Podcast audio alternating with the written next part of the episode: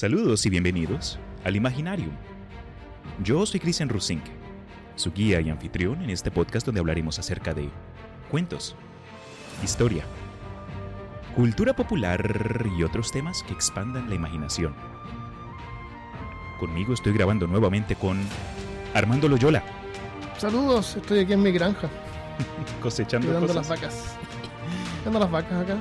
Que mantener un ojo en el, en el, en el ganado. En el episodio de hoy, Amor, Muerte y Robots. Episodio 4. Trajes.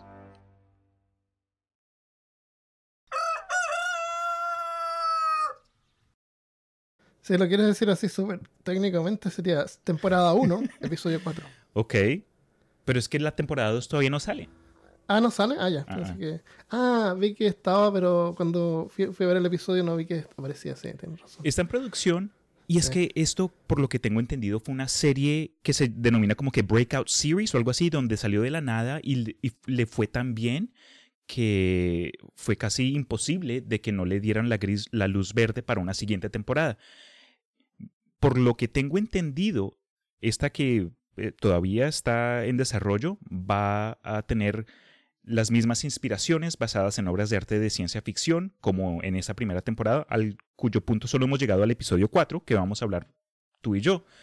Pero me alegra, ¿no? Porque son 18 episodios desde la tem- temporada 1, de pronto otros 18 de la segunda temporada, cuando es que salga, y me imagino serán episodios cortos, de menos de 15, 10 minutos, con harto de contenido raro, eh, oscuro, dark, creepy, que es Esas son temporadas decentes, en vez de esas temporadas que hacen de 8 episodios por ahí. Oh, bro. Como hablamos en el Patreon de Peor Caso, esa es una de las de los supuestos desarrollos del entretenimiento hoy en día, donde un episodio es de ¿qué? De una hora, pero es una temporada de, de cinco, ocho episodios. Como Sí, que por horrible. favor. Eh, pero, pero, por, pero a defenderlo, ser abogado del diablo, ahora gastan pero muchísimo más dinero en un solo episodio, parecen películas, porque tienen que competir y la competencia es brutal.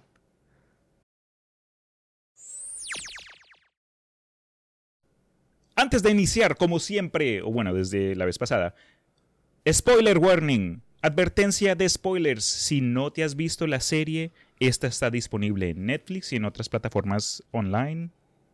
Si es que de pronto tienes un vecino, primo, novia, amigo que te preste el, el nombre de usuario, lo puedes ver ahí.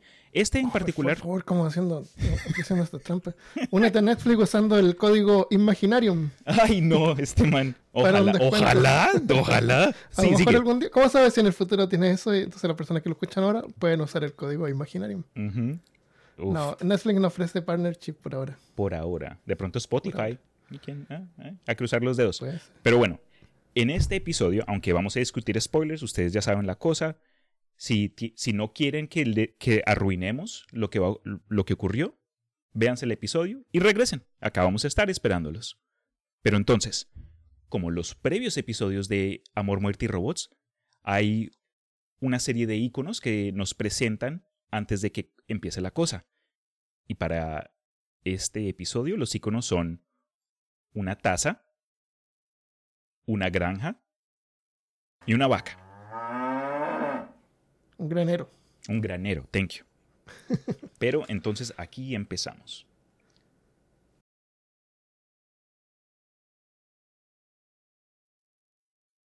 El episodio inicia con la imagen de una noche nublada, con una luna llena.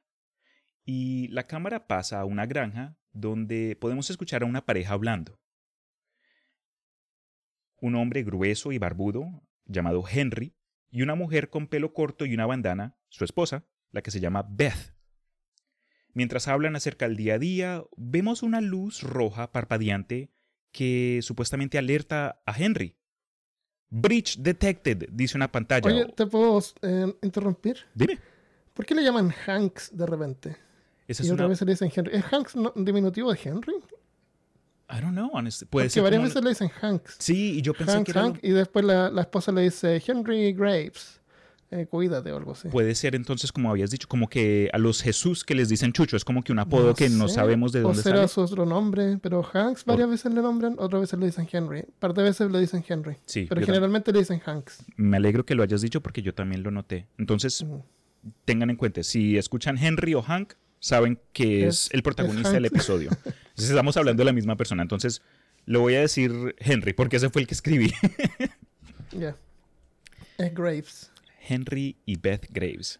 Pero entonces, después de, esta, de ver esta luz parpadeante, Henry se asoma como que a un centro de control donde tiene una variedad de sistemas de seguridad y parece que ha habido alguna clase de agujero en una cerca en su propiedad.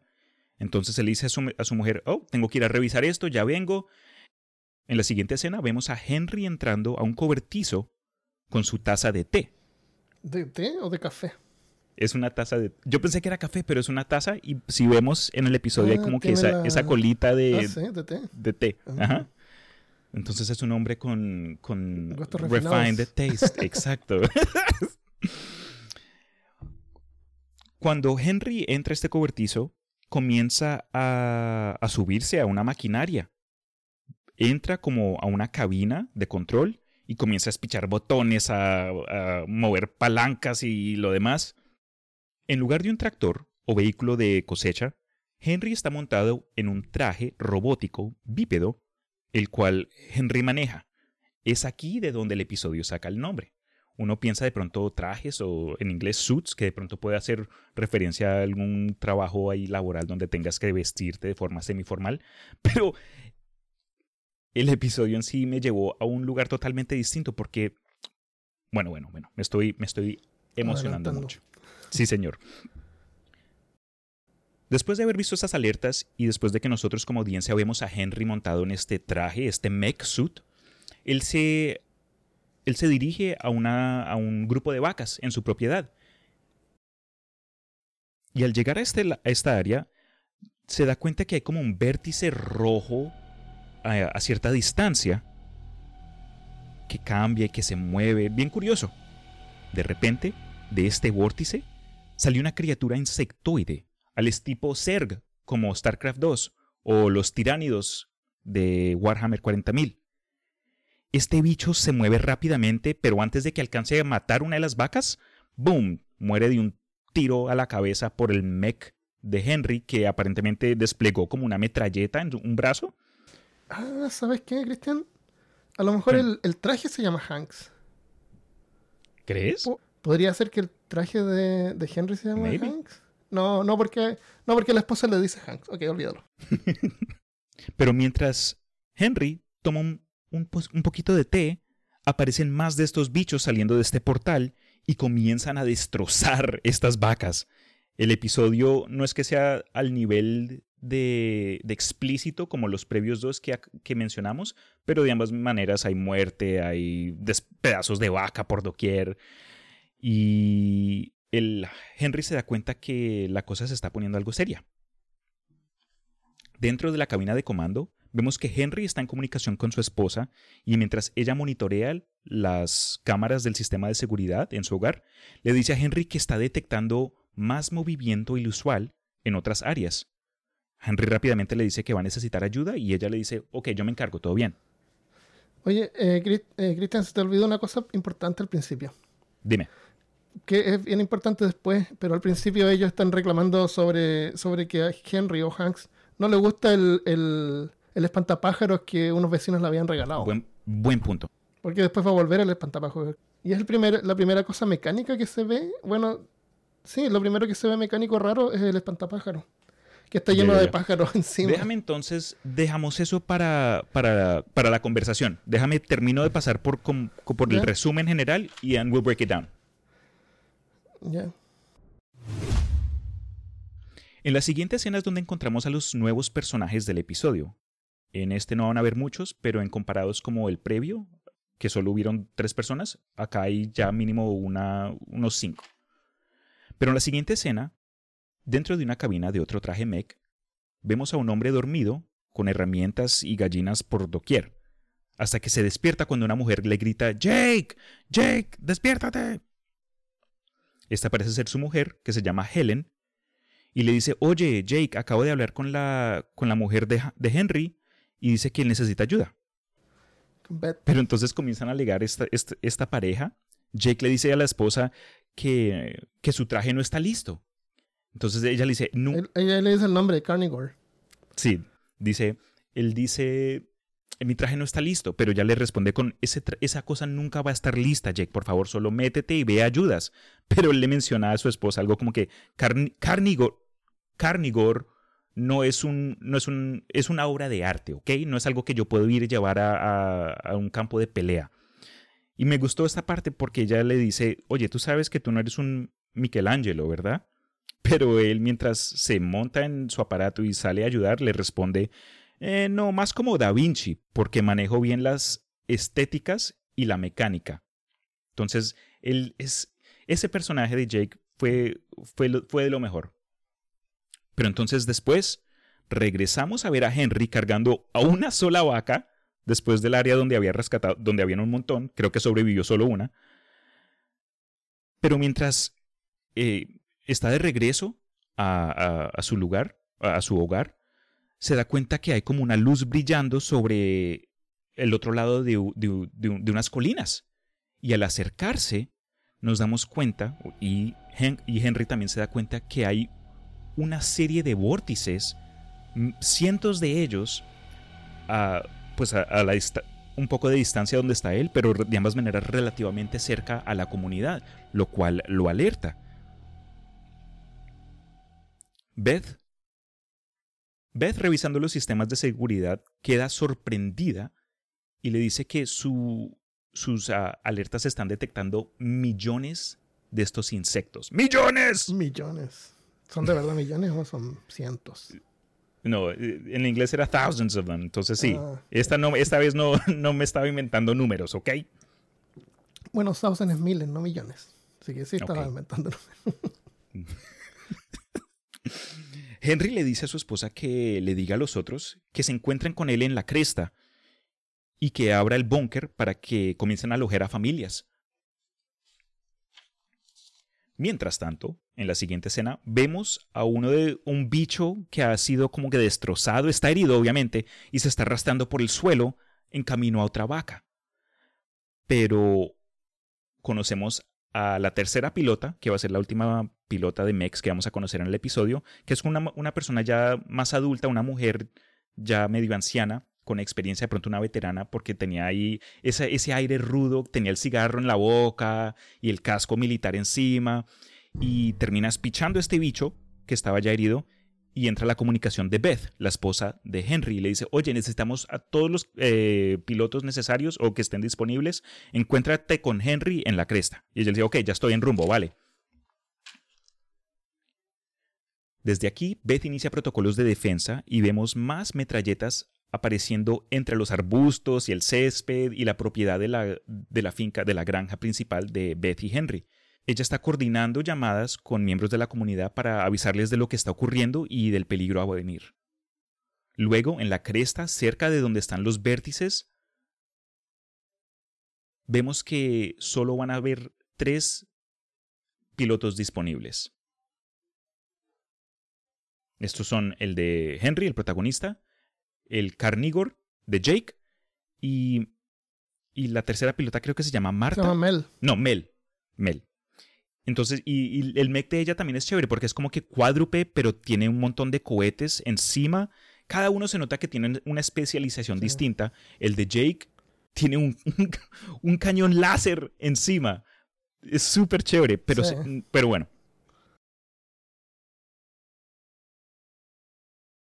Aquí es cuando la cosa ya entra a su etapa final, es decir, el episodio, porque estos vórtices de luces de rojos abren un camino y de ahí llegan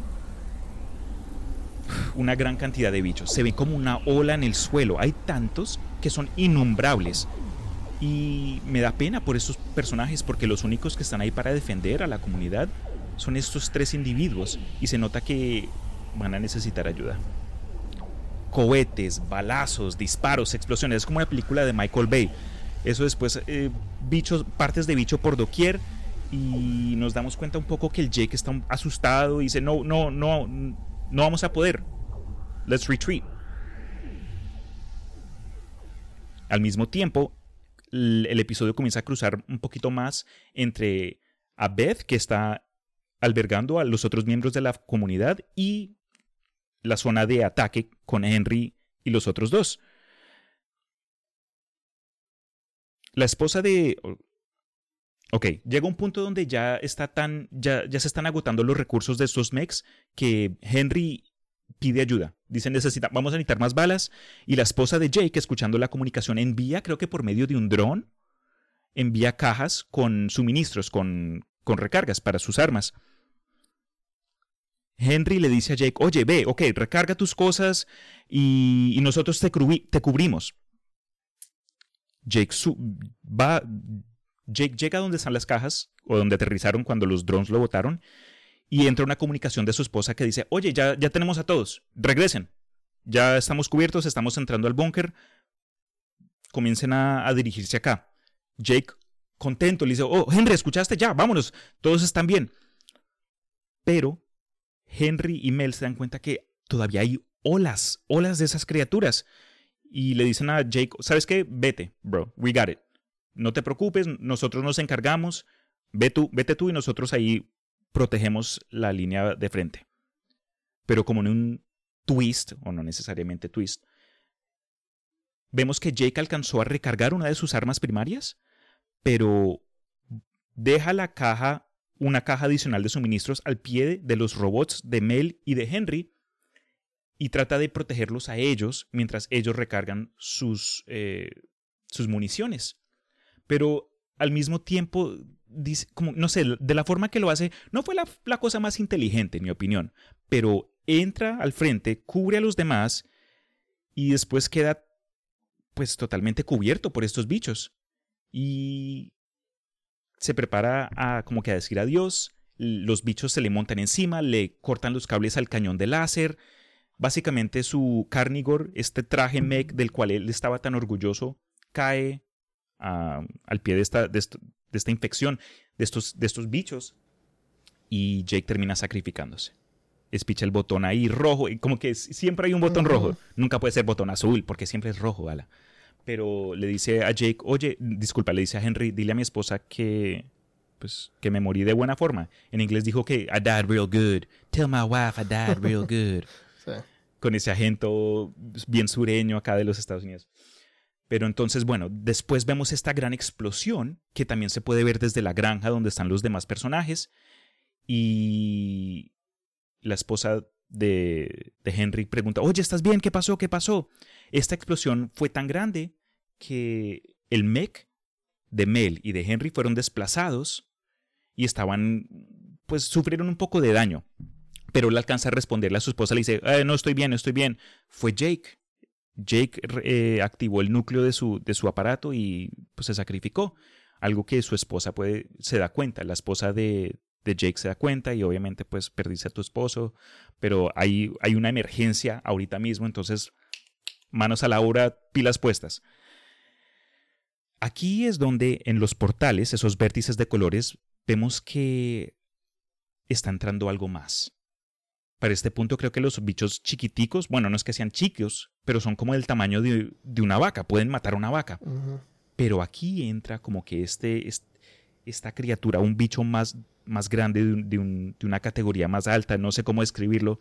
Es como Starship Trooper cuando muestran los gigantes los tanques. Oh, oh, ya, ya, ya. Los que, los que tiraban eh, como lava. Sí, como lava, De esos mismos. Entra un bicho grande, no, lamentablemente en comparación a Starship Troopers, este bicho grande no tira lava desde su frente, pero obviamente están, eh, están en shock el Henry y Mel, porque por, lo que, por sus expresiones no habían visto un bicho de este tamaño.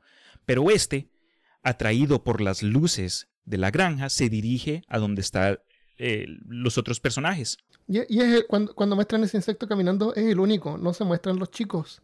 Así que parece que con la explosión supuestamente los mataron a todos. Sí, creo yo también, porque esa explosión de Jake fue enorme, no fue algo contenido. Fue tan grande que se vio a distancia donde estaban los demás en, en, esa, en esa Dice, eh, explotó su reactor, así que fue una explosión atómica. Yeesh. Sí, cuando eh, Henry le dice que, que, Jay hizo explotar su reactor. Uf, sí, fue, fue algo triste. Creo que hasta Samantha comenzó a llorar. Pero entonces aquí vemos que Henry está tratando de distraer a, este, a esta monstruosidad porque el bicho está en camino a donde está su mujer y los otros miembros de la comunidad. Pero en comparación, los mechs en sí son grandes, pero no son el mech estilo eh, Power Rangers donde son, no sé, cinco veces más grande que un edificio. Es como que... son como unos, de, unos 5 metros de altura, 5 o 6 metros de altura. Es solamente una persona sentada adentro y con piernas. Como más parecido a los de Battletech. Ok. No son como los Jagger, esos que hablamos, de, son robots gigantes. No son robots gigantes, son armaduras. Son robots eh, altos. Sí, no son robots tampoco, son, son armaduras. son, mechs. Sí, son, sí, sí, son Pero entonces vemos a este bicho enorme peleando con Henry, que está tratando de hacer lo mejor posible de, pues, de evitar que, que esto siga escalando, porque ya perdieron a Jake. Es aquí donde la esposa de Henry nos demuestra que ha instalado un cañón en, una de las, en, uno de los edificios de la propiedad y termina disparándole al bicho grande y Henry queda todo sorprendido. Oye, ¿de, dónde salió eso? Y ella le responde como que en una línea toda cheesy. Ah, era un regalo de nuestro aniversario, iba a ser sorpresa, pero sorpresa.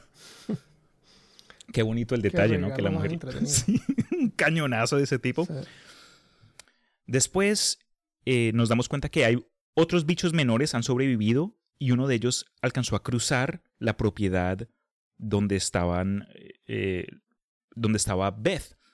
Pero Helen, la esposa de Jake, la, la salva, porque ella ahí distraía tratando de coordinar esos movimientos y lo demás. Casi, casi, casi muere Beth, pero ahí Helen con, Helen con un, un shotgunazo ahí lo, lo destroza totalmente. Llega el punto donde ya se está concluyendo todo y nos damos cuenta de la desesperación de los personajes. Y Henry le comenta a Beth, tienes que dispararle en la garganta, tienes que dispararle justo en la boca para, para destruirlo de por dentro, porque estos bichos tenían como un caparazón exterior, eran algo resistentes a, a, heridas, eh, pues sí, físicas, porque tenían ahí como que un, sí, protección. Henry termina ahí lidiando con este bicho grande, le abre la boca la mujer alcanza a apuntar justo con tiempo, y, pero le sigue diciendo, estás muy cerca, Henry, estás muy cerca. Con la ayuda del, de la, del espantapájaro. Se ata el espantapájaro para, para, para, para aguantar que el bicho no lo tire lejos. Y, está eso, porque el espantapájaro tiene que resistir mientras la esposa tiene que apuntarle junto a la boca que está junto a él.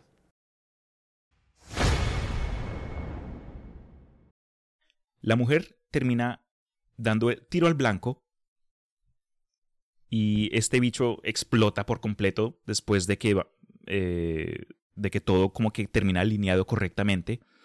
Y termina la noche, creo que ya era pasando a madrugada, porque cuando vemos la siguiente escena, los sobrevivientes, bueno, por lo menos los personajes principales están ahí al pie de la casa de Henry, agotados, hay pedazos de bichos por doquier, hay como que ese goo verde, sangre de... Y una gallina se come un pedazo de monstruo.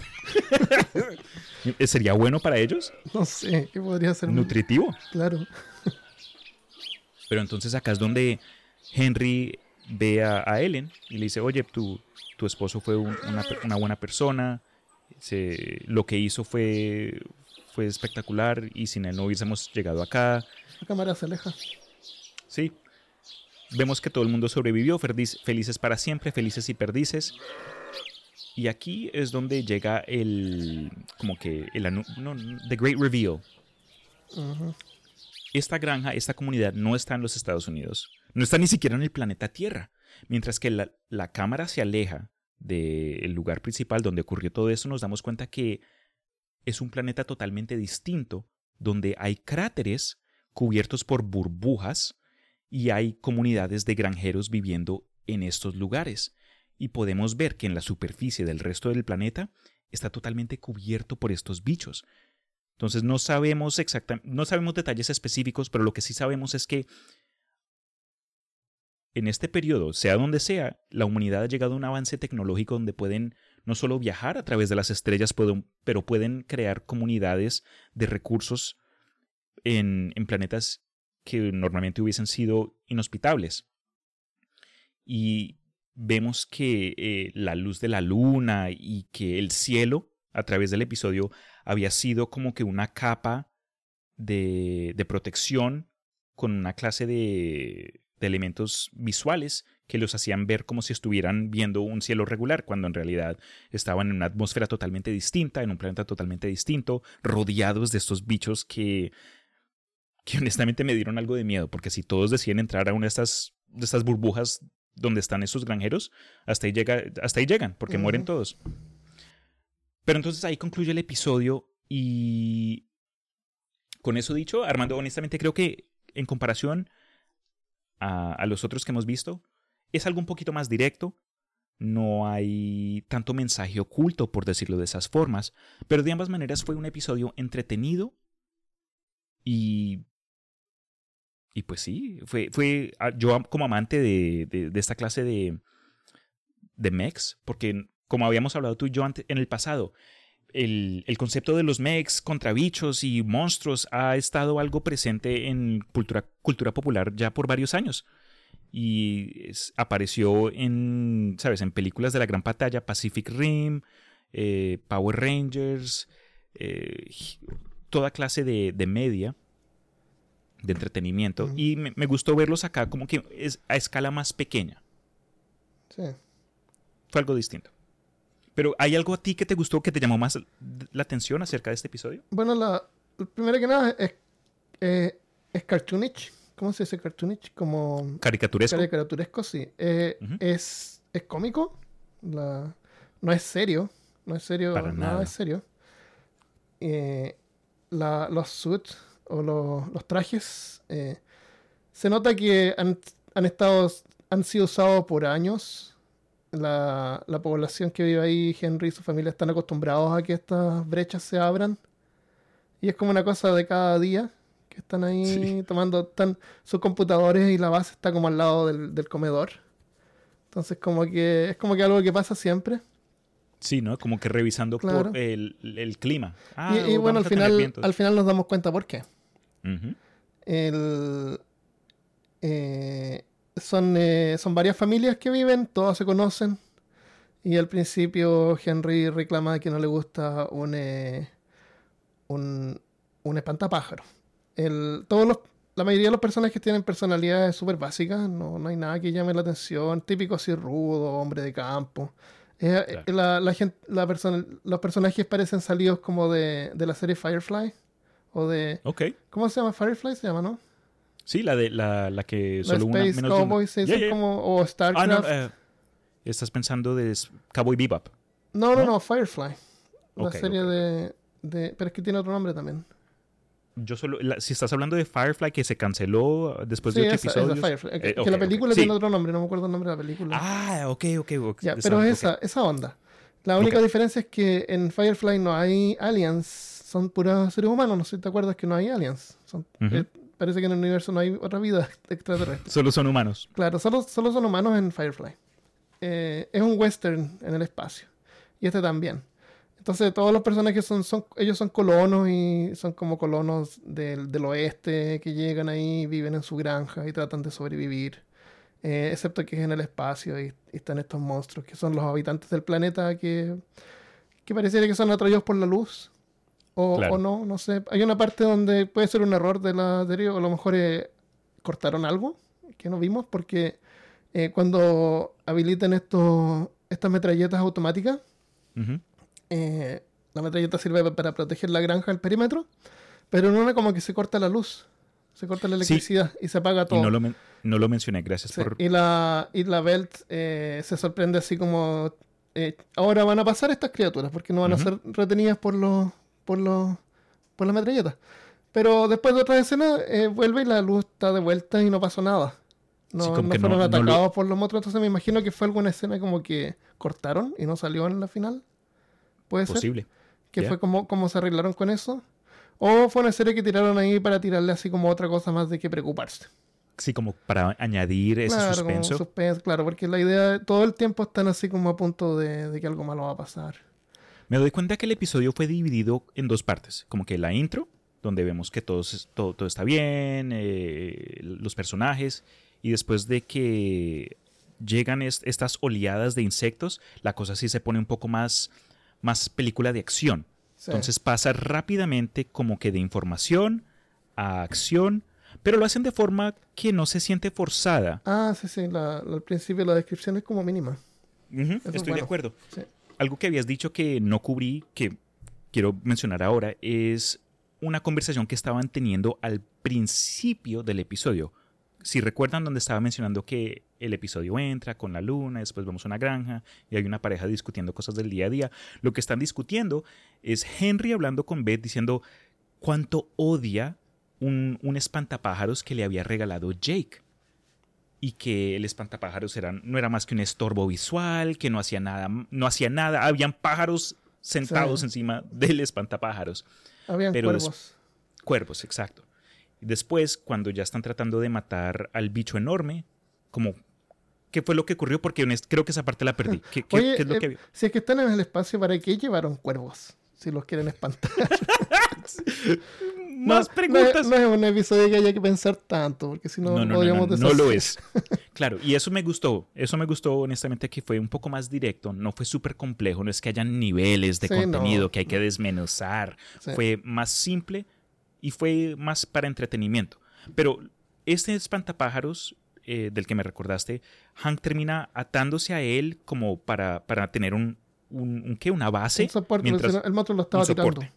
Eso, un soporte, thank you. Mientras que Beth alineaba el tiro con ese cañonazo para matarlo. Entonces, después de que muere el bicho, gigante y después todos viven felices para siempre, Henry y Beth están. Henry habla con la esposa de Jake, que, que murió, y le dice: Oye, ¿sabes qué? Eh, Jake estuvo, era un buen amigo, buena persona. Ah, y ese espantapájaros creo que ahora me está comenzando a gustar. Tomó la muerte del man que le dio este regalo para Sí. que él comenzara a apreciarlo. No, y le salvó la vida a él también y a todos, porque mataron, gracias a eso mataron el monstruo. Entonces, eh, Jay, Jay, parece que se llama Jay. Jake.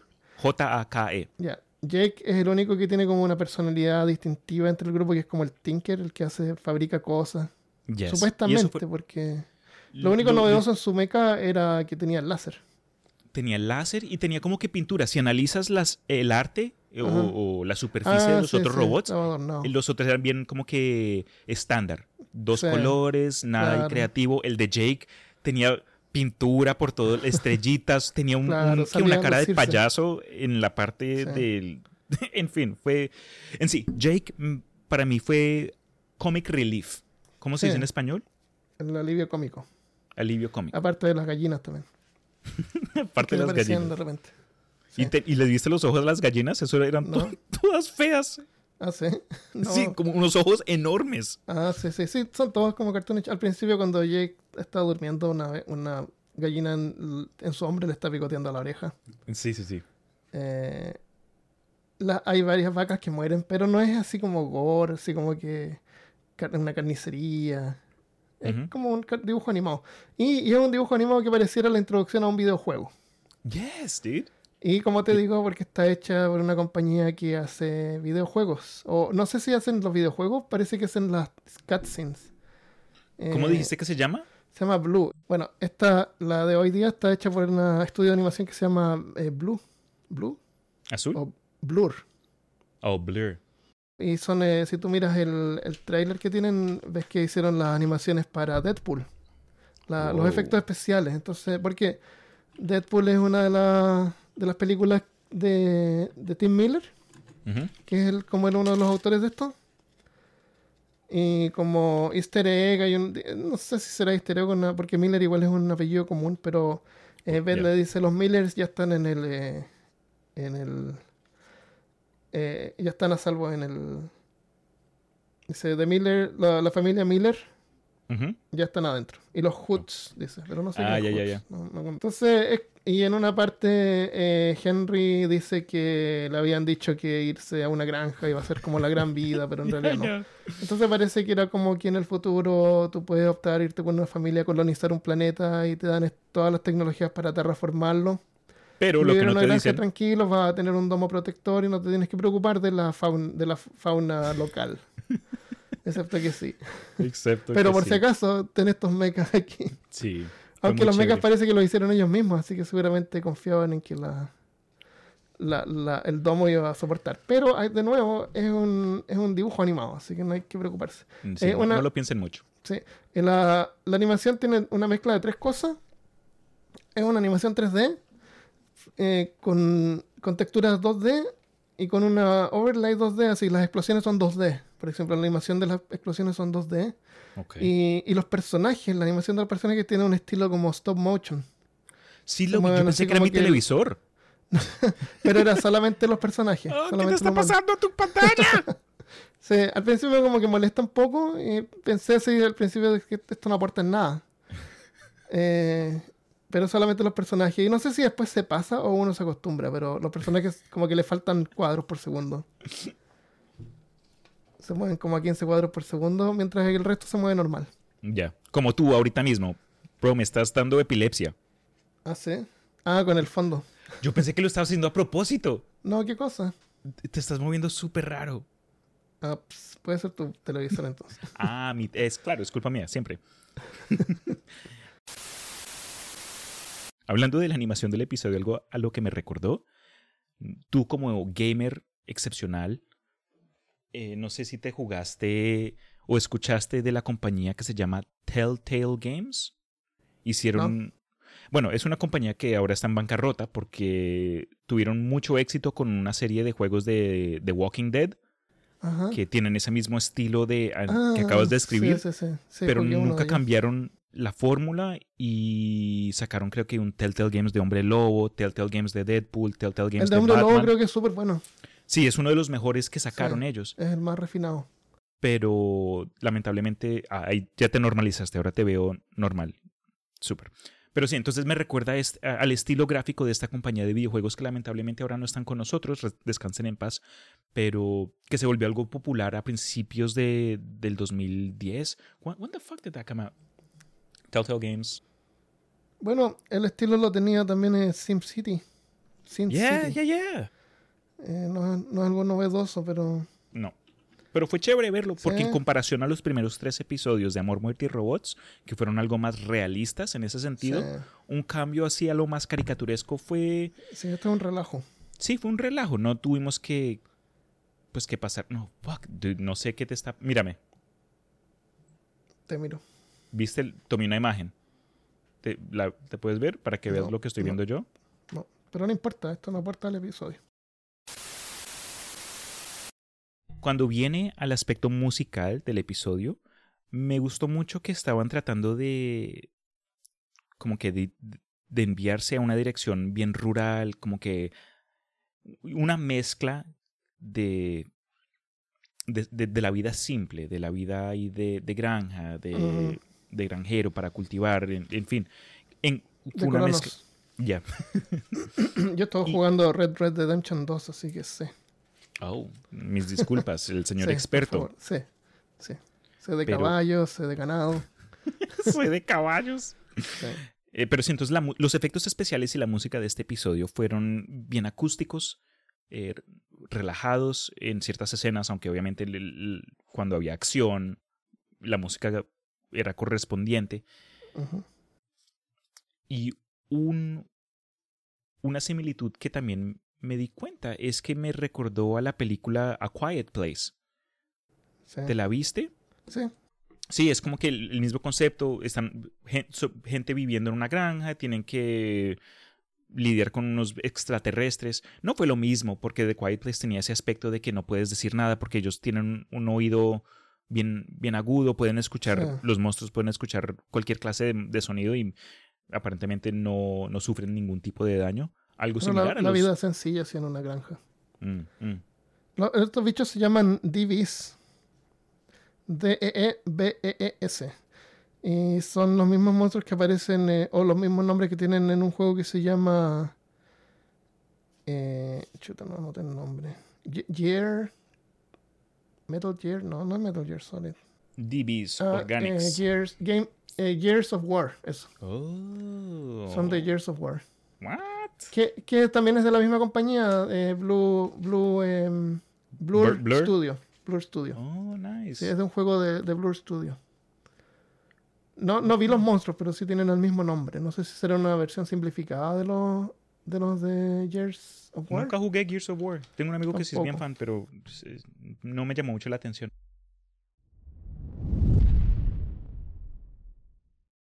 Por último, hablemos acerca de los iconos. En este caso no fue algo tan complejo, pero fueron que la taza, que obviamente fue la taza de té. Ajá, no sí. café. No café, no, señor. Eh, Este Henry es un hombre culto que aparentemente tiene gustos ahí de no como alta escala. primitivos que toman café. ¿Quién toma café, por favor? Estamos en el ciclo. Dice el 35. colombiano. Cafetero. Claro. Ah, después el segundo, el segundo icono fue La gran, una, un granero. un granero. Sí, la segunda imagen fue un granero, que no fue tampoco algo complejo, fue el granero de Porque donde... están en una granja. Ya, están en una granja y creo que fue la- el mismo granero de donde salió Henry por primera vez montado Sí, en su mech. Y podemos ver, ah, ok, suits, trajes, Sí. Mechs, se, robots. y se destruye también después cuando lo tiran encima del granero. Ah, sí, algo que no mencionamos, a la Mel, a la pobre Mel, aunque sobrevivió esta, esta, esta Ah, la cuchita. en la que la tiran. Sí, a Mel es la que la tiran con es, es su robot, pero después que, que concluye todo está ahí con su cigarro en la boca, tomándose Sí. una Coca-Cola, y lo- yo no sé. Eh, y el último icono del episodio fue una vaca. La, la que sobrevivió. Pero sobrevivió, no la vimos. Sí, bueno, sí, porque hay una, hay una escena donde. Hay una escena porque dicen. que Cuando, cuando Henry va a, a proteger el. A, a matar a los bichos, Ya, ya, en la se da cresta. cuenta que todas las vacas están en- entre medio de él y, el- y el, y el objetivo, entonces las tiene que, que mover. Y la esposa le reclama que él no lo hizo más temprano, así como. eh, ¿Cómo se dice? Eh, Herding, eh, esa es una buenísima pregunta. bueno, mover a todas las vacas juntas. O mover a la. A la al, al rebaño. Ujú. Mover al rebaño. Entonces después cuando pasa todo esto y, y Henry se va a juntar con, con los otros mechas, lleva a una sola vaca colgando del, de, una tena- de, una, de un brazo del, del mecha. Y le dice a la esposa de que él lleva a toda la, Sí, el- a Todo la manada. a toda la manada. Sí. Entonces esa es la vaca que sobrevivió. Sobrevivió una. Sí, una sola. Pero no sé si aparece después al final. Pero, pero sí, la vaca es referencia, obviamente, que esta gente es gente de campo, es gente de granjera y Sí. no solo tienen que eh, sacar cosechas, pero me imagino también, obviamente vimos Comen pollos, vacas, Sí. me imagino tienen ahí de Y pronto cuervos. cerdos, cuervos, de pronto hasta humanos. Una granja de humanos. No, esto viene. Sí, no, Hay es- familias, se ven familias con niños. Eso eh, lo menciono. eh, estoy totalmente de acuerdo contigo que el episodio de, de pronto fue un poco más caricaturesco, un poco más infantil Sí. en comparación a los demás, porque incluso cuando todo está hecho miércoles y vemos que, ah, Jake se va a morir, como que se rebotan rápidamente, ah, todo va a estar bien. eh, No, no- Lo único, no- lo único grave es que se muere Jake. Bueno, y Pero- cierta cantidad de bichos también mueren. Sí, sí, es verdad. Pero sí, eh, y podrían hacer un juego así, tal vez. De una Sí, granja, tienes que fabricar tu granja y vienen ataques de repente y tienes que protegerlos con un mecha que tienes que fabricar. me veo algo al estilo como que plantas contra zombies, así, algo Claro. simple, con, como que con un grid y... Ah, no, boom, yo lo quería 3D. Subirme Eh, arriba del mecha y caminar o verlo Dude, that'd be, that'd be cool. con diferentes armas. Oh, yeah. Y lo puedes actualizar y modificar Claro. O puedes jugar cañones láser. como, como Henry o, o, claro, con cañones láser. Ah, pues eso, lo puedes actualizar con diferentes cosas. Hacer tu cool. propio mecha. Yeah. Y también tiene una arena 3D donde juegas con otros jugadores. Para ustedes, la gente que sepa hacer código y que puedan Sería hacer genial. videojuegos, contáctenos para que podamos comen- comenzar con este juego. Esta idea Sí, nos con va, este proyecto. ya, Suits, va a ser unas- el juego. una, una chimba. ¿Qué más te comento? Pues honestamente algo que sí me encariñó mucho fue el sentido en, en comunidad. Yo sé que hoy día estamos viviendo en una etapa donde se siente que alguien está jugando Jumanji y el resto nosotros estamos tratando de sobrevivir.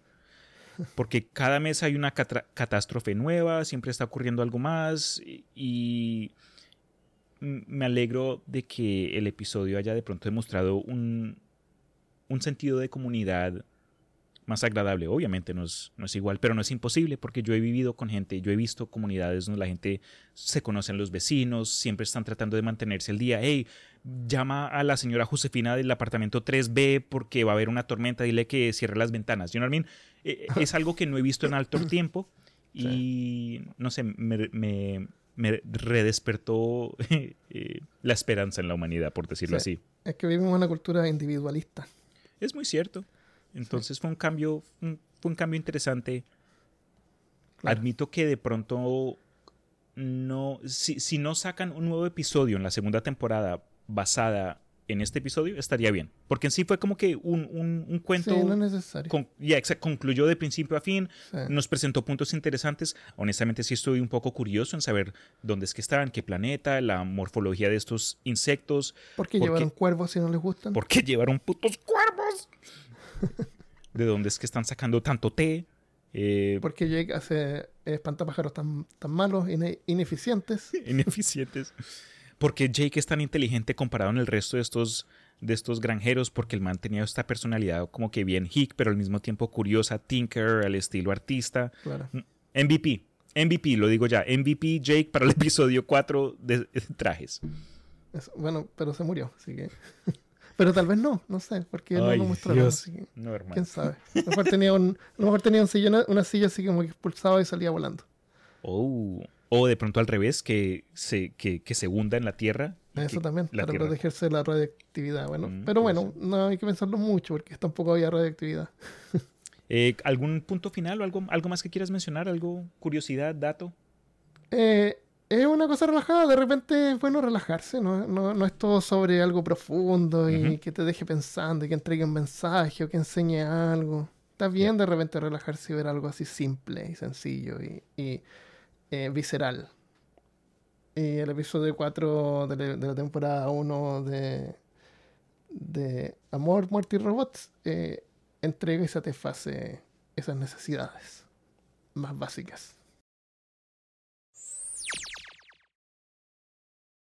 A continuación quiero tomar la oportunidad para agradecerle a ustedes que nos han acompañado durante esta trayectoria. Entiendo que han habido varias ausencias, varios cambios de formato y lamentablemente eh, la calidad y consistencia es algo con lo que todavía estoy aprendiendo y trabajando para mejorar, pero gracias a comentarios como los que voy a leer a continuación, podemos seguir adelante. Ya, es ZKRY. Script en, en Evox dejó un mensaje en el episodio 12.